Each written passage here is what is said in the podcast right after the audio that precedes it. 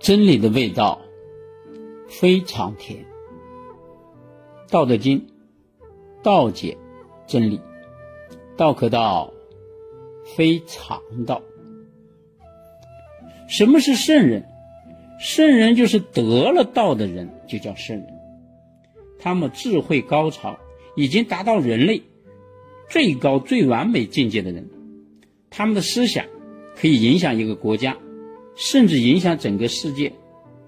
他们的影响的时间又非常的长。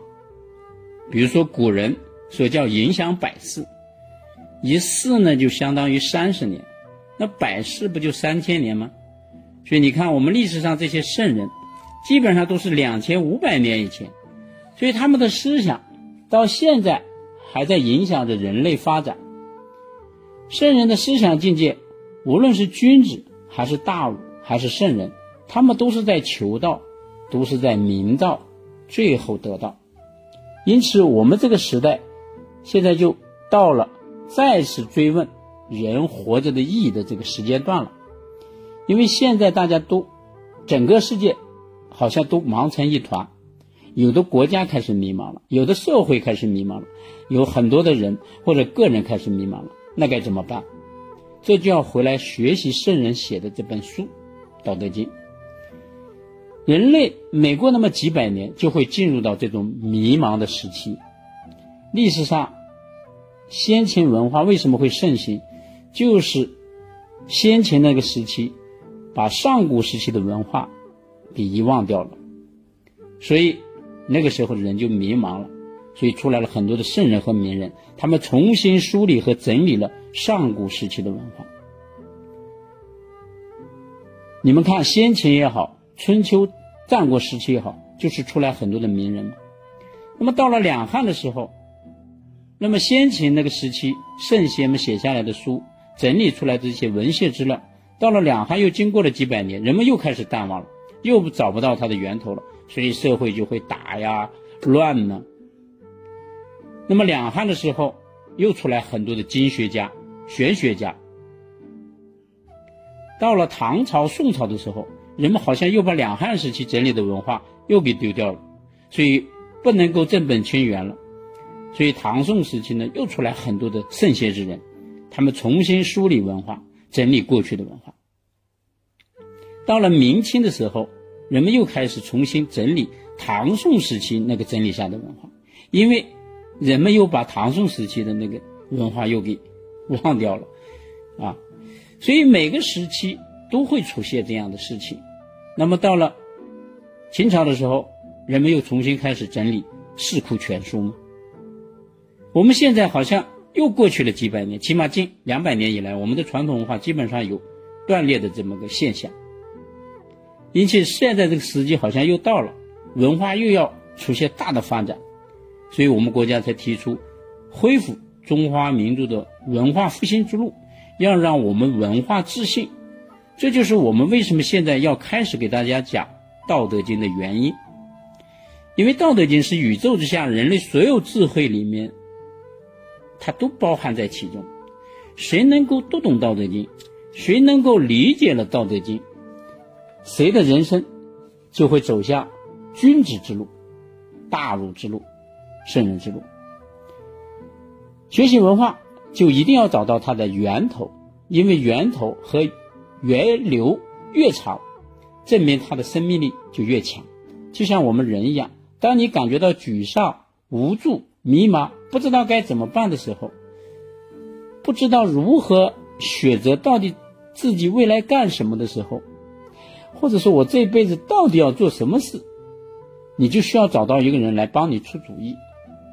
我们过去都是找父母，因为父母是儿女的根嘛，就像一棵树，儿女就像树上结的果，这个树根是父母。如果这棵大树的根失去了水分，失去了阳光，那么这棵大树的根就不能给树上的果提供养分，那么这个果也就不会成熟。所以我们必须要给根浇水，让根要有温度。这就是我们传统文化里面为什么一定要。孝敬父母。当你无助的时候，你回来找父母和爹娘啊，那么父母爹娘就会用他们的方式给你力量。当我们的父母感觉到无力、迷茫的时候，他就要找我们的祖上，那么祖宗就是他的根。当我们的祖宗感到迷茫、无力的时候，那就要找天地，因为天地是祖上的根。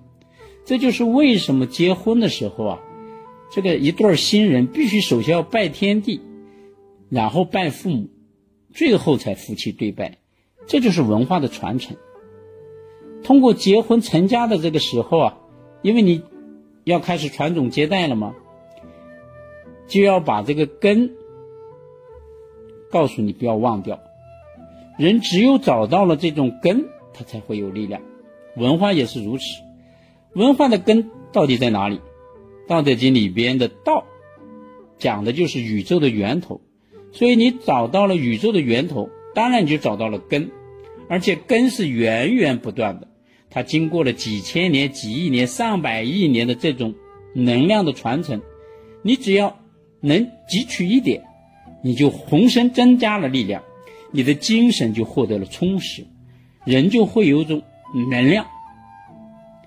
而且《道德经》告诉你具体的方法，就是人活着的意义就是在证明道的存在。谁先找到了道，谁就会治理国家。谁就会经营企业，谁就会处理夫妻家庭的这些关系。我们人活一辈子，不就是解决家庭的问题吗？事业的问题吗？个人成长的问题吗？那这些都是在《道德经》里面所包含的呀。因此，学习《道德经》的意义非常的深远，它能为现代人指明方向，给你方法，让你获得能量。这一节呢，我们就讲到这里。欢迎大家收听下一讲。下一讲我们主要是介绍老子圣人。我们要想学习《道德经》，必须首先要了解圣人老子。而很多人对老子其人无法理解的原因，是他们说说孟子姓孟，所以叫孟子；孙子姓孙，所以叫孙子；庄子姓庄，所以叫庄子。孔子姓孔，所以叫孔子。那老子姓李，为什么叫老子呢？如果不知道老子是为什么叫老子的话，你就很难理解《道德经》为什么会是主经？所以我们必须先了解老子，然后再解读《道德经》，这样我们才能真正的回到语境之下，就像我们穿越一样，回到几千年，这样才能理解《道德经》真正的智慧。好，这一讲我们就讲到这里。下一讲我们要告诉大家，老子姓李，为什么叫老子呢？福生无量。